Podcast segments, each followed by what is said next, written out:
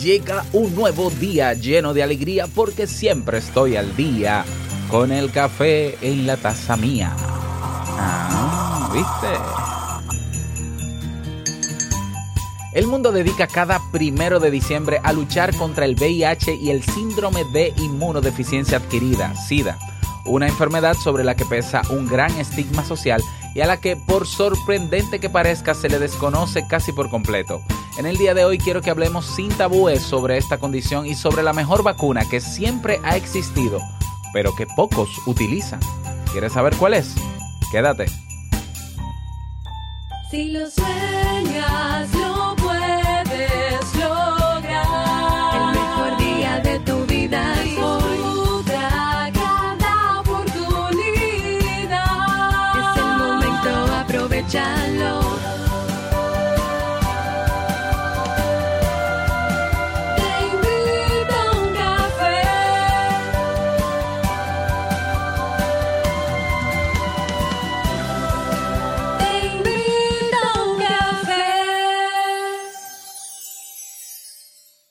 Y ahora contigo, Robert Sasuki, consultor en desarrollo humano y emprendimiento.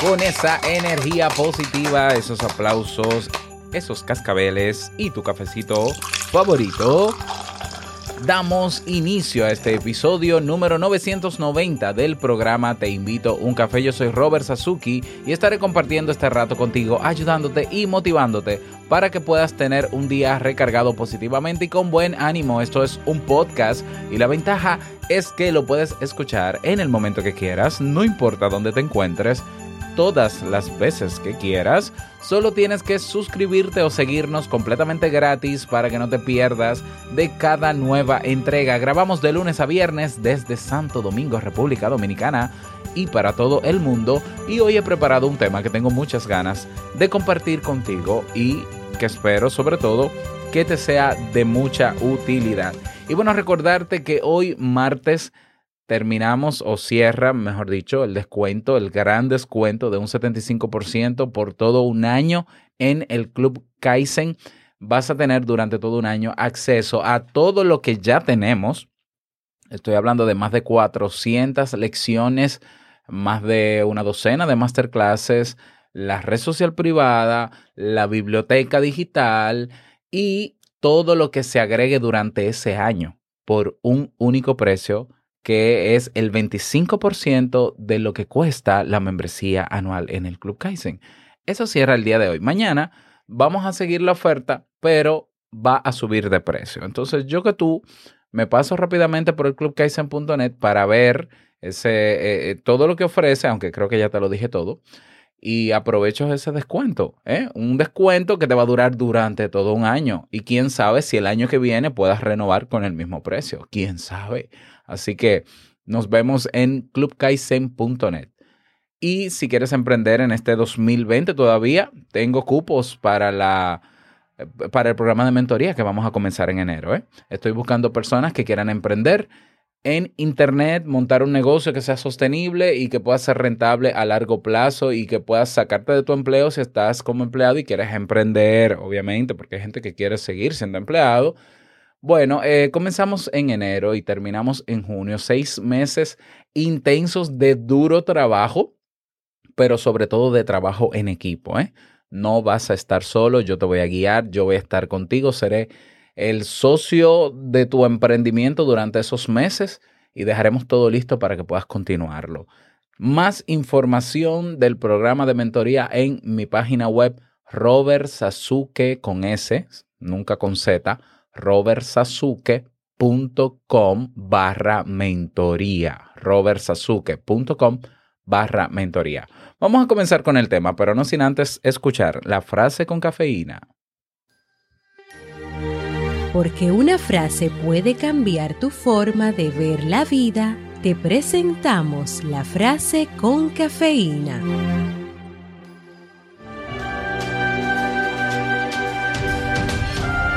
La compasión hacia los demás comienza con la bondad hacia nosotros mismos. Pema Chodron.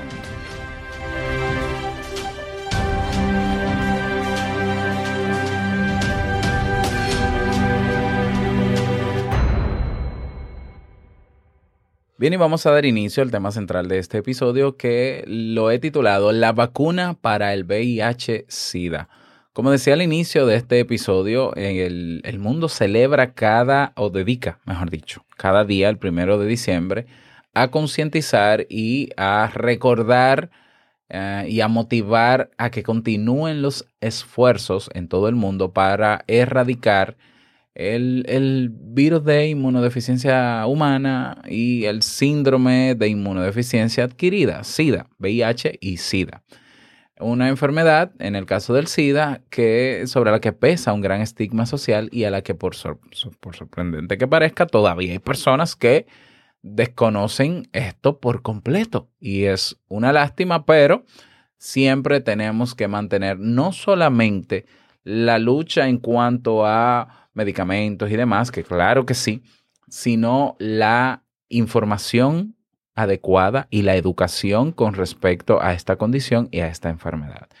Este tema surge a raíz de una propuesta que se hace en, nuestra página web, te invito a uncafé.net, recuerda que puedes proponer tema, y es una, una propuesta anónima que quien la escribe la titula Discriminación y VIH y la describe de la siguiente manera. Y quiero que prestes mucha atención a la propuesta de esta persona para que puedas entender de qué vamos a hablar y de qué estamos hablando. Dice, hola Robert, quizás este tema es un poco espinoso tocarlo, pero es algo personal y no creo que sea el único con algo así. Tengo seis años que soy portador de VIH y estoy bien. De hecho, tengo mejor salud que cuando me diagnosticaron este mal e incluso muchos años antes. Lo malo es que tengo que lidiar con la discriminación tanto a nivel médico eh, como a nivel como, como amical. No, no entiendo esa palabra. Bueno, de estas algunas ya las superé y otros aún no. Lo que más me duele, dice, es que me gustan las mujeres, es decir, es heterosexual y desde que fui diagnosticado no he tenido ninguna relación con una chica y cuando había alguna que me interesaba le preguntaba sobre el diagnóstico y tenían muchos prejuicios como con quién se habrá acostado, que me va a contagiar, que preferían estar muerta que con eso, y hasta un poco de asco por alguna persona que intentaba acercársele si tuviera esto. Me he empoderado en saber del mal y sé que si me cuido, me medico y llevo una vida ordenada, tengo las mismas probabilidades de vida de una persona promedio. Es más, hoy en día es eh, el estado, o sea, el, el virus puede permanecer pasivo en mi cuerpo, tanto así que, según las últimas investigaciones, si estoy indetectable, sé que no transmito el virus. Bueno, eso no se ha confirmado, pero bueno. No dejo de sentir a veces algo de envidia de otras personas que tienen otros diagnósticos y la gente siente pena, pero por este otro mal, más bien siente rechazo, más por el carácter sexual de cómo se contrae en la mayoría de casos este mal. He sido alguna vez rechazado por una chica que le dije tengo esto y se alejó de mí. Me da pánico tener que iniciar algo y soy transparente. Sé que lo tendría que decir, pero el rechazo y el estigma de este mal es lo que me frustra. Y créeme, no es fácil llevarlo en silencio. He ido a buscar apoyo y soy sincero, no me siento cómodo porque piensan que esto es solo cosa de homosexuales y no es así. En fin, el diagnóstico, sí, diagnóstico, porque no es una enfermedad, porque es un virus, un virus que está pasivo en mí. Enfermedad sería si tuviera SIDA, y eso es otra cosa. El diagnóstico a veces me frena en mi vida diaria porque instintivamente me desanima a hacer cosas porque uno tiene a veces, a veces planes. Y si uno es rechazado, ¿para qué seguir haciéndolos? A veces uno quiere algo en la vida y ese maldito miedo es lo que me frena. En fin. Muchísimas gracias por el aporte, por la propuesta de tema. Y sí, vamos a hablar de esto. Y mm, para mí no es un tema espinoso, realmente que no. Bueno, te cuento rápidamente. Yo cuando estuve en el último año de psicología clínica en la universidad, tuve que hacer dos eh, pasantías, ¿no? Y estuve, la primera pasantía que hice durante seis meses, de hecho lo hicimos Jamie y yo, que estudiamos juntos en la universidad, fue en una unidad de atención a personas que tienen el virus eh, de VIH y SIDA, ¿ya? Y fue por solicitud directa del director de la escuela que nos ayudó a conseguir esa pasantía y que de hecho él dirigía esas unidades. Fue una de las mejores experiencias que yo he tenido, eh, digamos que en el área de psicología. Eh, nosotros nos encargábamos de hacer terapia o coterapia, o, o, digamos como, como asistente o ayudante de la terapeuta, para lograr que las personas que, que, eran pacientes en la unidad, pues mantuviesen su adherencia al tratamiento. Y fue ahí donde nosotros dos, Jamie y yo, nos educamos con relación a esto. Y no solamente nos educamos, nos sensibilizamos sobre este tema. Nos dimos cuenta de que hay más prejuicios y mitos sobre esto que lo que es, ¿ya? Y cuando tú, tú, no, tú no puedes ver, y eso es uno de los mitos que está derrumbado, tú no puedes ver en la cara de una persona si tiene VIH o si tiene SIDA. ¿eh? Y estamos hablando de una condición que si no, se, si no se cuida la persona, sí puede deteriorarse y puede, de eso voy a hablar ahora, ¿no? Y puede derivar en el síndrome, que es un conjunto de signos y síntomas.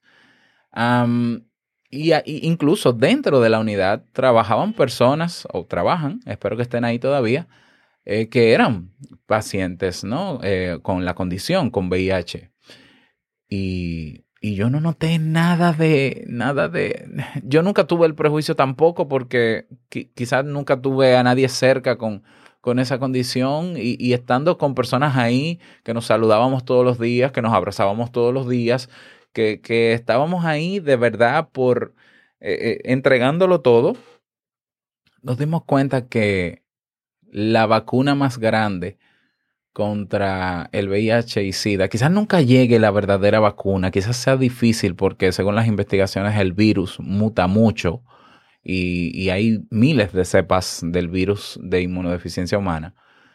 Pero yo creo que la vacuna más grande para el VIH y SIDA es la no discriminación. La vacuna más grande es la educación sobre esto. ¿Ya? Y la vacuna más grande es la sensibilización sobre este tema. ¿Ya? Sabemos que el VIH y SIDA tienen una historia que quizás la prensa o quizás los medios lo vendieron como uh, un mal eh, que tenía que ver con un género o, con un tema de identidad sexual o con un tema de promiscuidad y de todo, pero es que es una condición más. Es que es una condición más. Y, ¿Y qué hacemos con una persona que tiene la condición? ¿La juzgamos o le ayudamos a que sane o a que se mantenga bien? Porque nosotros no juzgamos a la persona que es diabética porque, porque quizás, ah, eso fue que tú comiste muchos dulces. Ajá, ¿en serio? Nosotros no juzgamos a una persona depresiva porque, ah, es que tú no piensas positivo. Y por eso te deprimes. Nosotros no juzgamos a una persona con cáncer. Ah, te dio cáncer. Eso es porque, porque tú te enojas mucho, porque eh, eso sería una estupidez enorme. Y, y claro, como seres humanos, tenemos eh, a veces esas actitudes. Pero esas actitudes se combaten con información, con educación y sensibilización al respecto. Y es por eso que no quiero dejar de tocar hoy datos que todos tenemos que manejar sobre el VIH y sobre el SIDA. Hoy en día en los países occidentales le hemos perdido más el miedo a esta enfermedad en cuanto a su impacto en el ser humano porque a pesar de que convivimos diariamente con ella, ha llegado a cronificarse, es decir, eh, ya tal cual dice esta persona que propone el tema, una persona puede eh, vivir la edad promedio de cualquier otra persona con su tratamiento médico diario. ¿Ya? Eh, tristemente, esto solo ocurre en ciertos lugares del mundo, pues hay otros tantos que no corren la misma suerte, o sea, privilegiados son los que pueden tener un tratamiento de antirretrovirales, hay países donde no, donde no se tienen, eh, pero se están buscando también tratamientos paliativos. ¿Qué es el VIH y qué es el SIDA? Para aclarar estos términos, debemos saber que la causa del SIDA se asocia a un tipo de retrovirus que se denomina virus de inmunodeficiencia humana, VIH. Respecto a este virus, debemos saber que un problema para tratarlo es que se presenta de diversas formas cambiantes y entonces, como decía, dar con una vacuna que lo aniquile hoy por hoy es imposible, ¿ya? Pero ¿qué hace el VIH en el organismo cuando se pone en marcha? Cuando el VIH entra en el organismo y se activa, atención aquí, y se activa, da lugar al SIDA o lo que es lo mismo, a la depresión de nuestro sistema inmunitario. ¿Ya? Y las personas con SIDA, porque tienen el virus activado, ven mermada la cantidad de unas células denominadas linfocitos T colaboradores y aumenta, aumenta la cantidad de linfocitos T, aumentada la cantidad de linfocitos T supresores en su organismo. Es decir, debilita el sistema inmunológico de la persona cuando se activa ese virus. ¿Ya? La sintomatología es compleja, no se puede decir que porque tienes fiebre SIDA, que porque tiene tal cosa SIDA, es compleja, pues resulta de una combinación de diferentes manifestaciones. Puede ser fiebre persi- persistente o sudoración durante la noche, fatiga severa, pérdida de peso, diarreas prolongadas durante varios días. Del mismo modo, el deterioro progresivo de el organismo, de la función inmunitaria, sobre todo de los pacientes que ya tienen el síndrome, se manifiestan con la aparición de neoplasias, infecciones como la neumonía o la tuberculosis o una suma, un compendio de, de muchas otras patologías. ¿Ya? Ahora bien, tenemos que saber que se puede ser portador del virus y no haber desarrollado SIDA. Y es ahí donde entran los antirretrovirales, los medicamentos que se tienen que tomar diariamente con mucha disciplina y mucho compromiso para que no se active el virus y no se derive en el SIDA. ¿Ya? Entonces, eh, eso es lo que trabajábamos, por ejemplo, en la unidad de atención, no solamente, eh, o sea, la adherencia al tratamiento. Mira, eh, hacerle consciente a la persona que tiene la condición, que tiene que mantenerse con sus tratamientos de por vida, si tiene el privilegio de que, que no debería ser un privilegio, debería ser un derecho, ¿ya? Eh, de tener acceso a los medicamentos, pues utilizarlo. Y, por ejemplo, en la unidad donde yo trabajaba, que era parte del Ministerio de Salud Pública, o que hacía la pasantía, ¿no? Seis meses, ellos eh, daban esos medicamentos, ¿ya? ¿Qué variables psicológicas influyen en la reactivación de, del VIH o en la activación del VIH? Sí, hay variables psicológicas que influyen. Actualmente se desconoce eh, eh, con exactitud variables psicológicas específicas que puedan influir directamente en la reactivación de la, enfermedad, pero se sabe que enfermedades como el cáncer o patologías infecciosas pueden contribuir a esto. De todas maneras, los estresores psicosociales como una separación, un duelo o, el desarrollo de variables emocionales negativas como la depresión pueden contribuir a desarrollar o activar el virus. ¿Ya? Esto ocurre porque los factores psicológicos negativos favorecen la inmunosupresión, es decir, eh, digamos que disminuye la protección del sistema inmunológico en el organismo y por tanto eso merma la calidad biológica para protegernos de otras enfermedades oportunistas. ¿Ya? Vamos a hablar rápidamente, ¿no? Voy a hablar de algunos mitos que todavía seguro que andan por ahí y que ya está bueno, por Dios. Es que ya tenemos que eh, quitarnos esto de la cabeza para que podamos comprender que esta es una condición más, que sí, que esto es una enfermedad, una enfermedad más, ¿ya? Y, y bueno, mito número uno, las picaduras de mosquito pueden, pueden transmitir el VIH. Eso es mentira. El VIH no se transmite por la picadura de un mosquito ni de otros insectos. ¿Ya? Entonces el insecto no puede ser infectado por el VIH. El virus no tiene acción sobre la sangre dentro de un mosquito. Entonces tampoco puede transmitirse por eso. Y si fuese así, entonces mucha gente, muchas más personas tuviésemos eh, VIH, por ejemplo. ¿Ya? Imagínate que aquí en mi país el dengue es una pandemia. Imagínate que, que aparte de dengue, el mosquito transmisor también transmite el VIH. Bueno, eso es un mito, eso es mentira. Mito número dos. Puedo contagiarme del VIH si le doy la mano a una persona con, con la condición, si le doy un abrazo, si uso un baño público, si bebo del mismo vaso que alguien infectado o si estoy cerca de alguien infectado que tose o estornuda. No. Eso no es así, eso es mentira. El VIH no se transmite por el contacto diario casual en el entorno social ni en el trabajo. Uno no se infecta por estos contactos casuales. El VIH se transmite a través de qué? De sexo vaginal, anal y oral que no sea seguro, ojo aquí, que no sea seguro ni protegido. ¿Eh? Se transmite también por una transfusión de sangre contaminada, se transmite también por compartir agujas contaminadas en el, en el entorno médico asistencial y entre los que se inyectan drogas intravenosas y se transmite también de la madre al hijo durante el embarazo, el parto y la lactancia. ¿Ya? Claro que el riesgo de contagio aumenta si existen heridas, cortes o úlceras y se establece contacto con esas heridas, ya con esos cortes, con esas úlceras. Mito número 3. El VIH solamente afecta a los homosexuales y a los que se inyectan drogas. No, eso es mentira. ¿Ya? Incluso la misma persona que propone este tema es heterosexual. ¿Mm? De todos los casos de contagio, el 90% son resultado de un contacto sexual sin protección. Y de manera más concreta, entre un 60 y un 70% de estos contagios son heterosexuales. ¿Ya?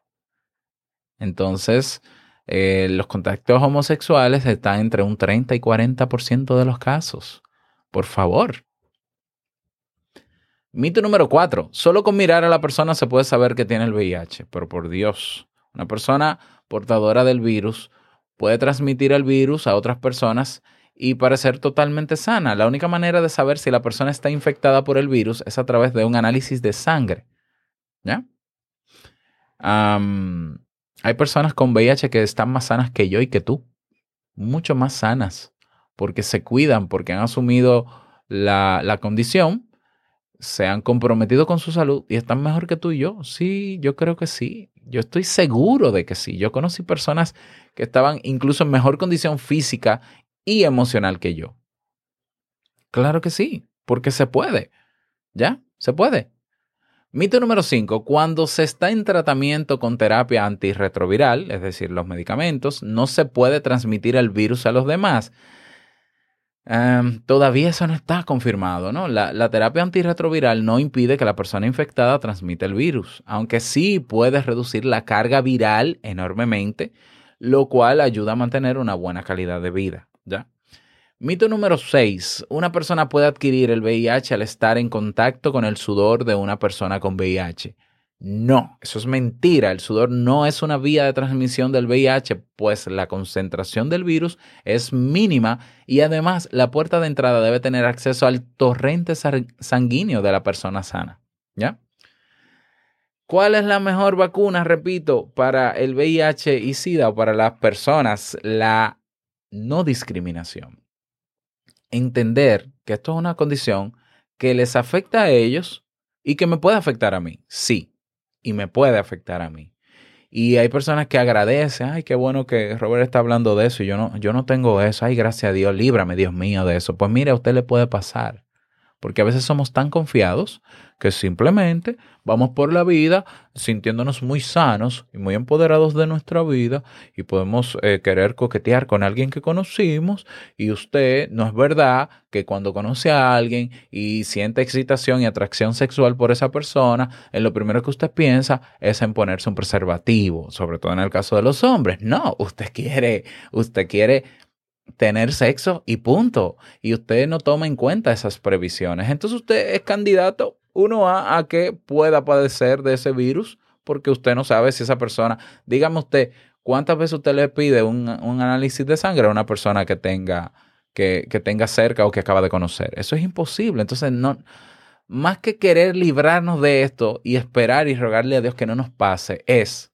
educarnos. Protegernos, claro que sí. Protegernos. Y, y tú puedes amar a una persona y eh, querer estar con ella, estar comprometido con ella y, poder, y protegerte. Incluso puedes estar con una persona que sea VIH y vivir una vida con ella. Hay muchísimos casos de parejas que están documentados donde uno tiene el virus y el otro no, y el otro no lo desarrolla. ¿Por qué? Porque se toman las previsiones del lugar. Sencillo, como, como en otras infecciones eh, o, o enfermedades de transmisión sexual. Se toman las medidas del lugar. El amor no tiene que ver con una condición de salud, por Dios.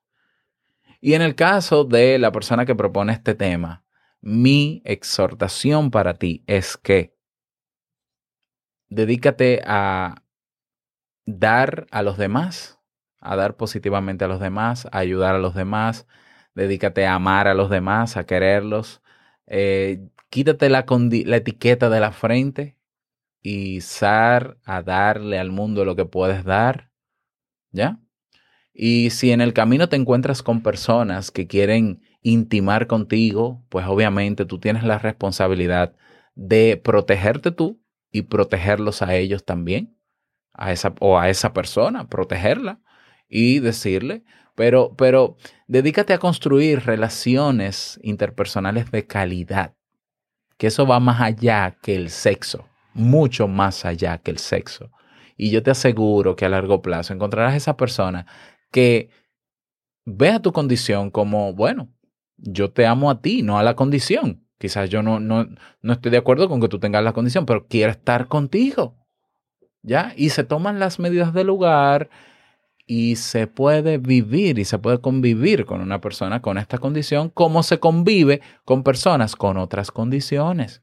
Porque también, eh, contrario a lo que se piensa, yo estoy casi seguro y voy a confirmar esa estadística. De hecho, te voy a dejar algunos documentos en las notas de este episodio. Estoy casi seguro que mueren más personas en el mundo por eh, problemas relacionados con el corazón, con problemas relacionados con diabetes y con cáncer. Yo, yo, yo quisiera creer que es así porque, porque en las noticias y en el, en el entorno cercano, esa es la muestra representativa, o bueno, no sé si representativa, esa es la muestra que yo veo. Constantemente hay personas que están padeciendo mucho cáncer, mucho cáncer. Ya, tú dirás, Robert, pero es que tú no te enteras de los que tienen VIH. Puede que no me entere, pero tampoco me entero del que muere por SIDA. ¿Ya? Entonces, es una enfermedad que se están haciendo, se está haciendo mucho esfuerzo en que se controle para que las personas puedan tener calidad de vida aún con la condición. ¿Ya? Entonces, bueno, la educación, la no discriminación y la empatía con personas con esta condición como con cualquier otra debe primar sobre nosotros. Tenemos que ya derribar estos mitos. Ese es el tema para el día de hoy. Me encantaría conocer tu opinión al respecto. Te invito a que te unas a nuestro grupo en Telegram. Si quieres dejar un mensaje de voz, si quieres proponer un tema, puedes hacerlo en nuestra página web teinvitouncafé.net. Que pases un bonito día que sea súper productivo para ti. Y no quiero finalizar este episodio sin antes recordarte que el mejor día de tu vida es hoy y el mejor momento para comenzar a caminar hacia eso que quieres lograr es ahora. Nos escuchamos mañana en un nuevo episodio. Chao.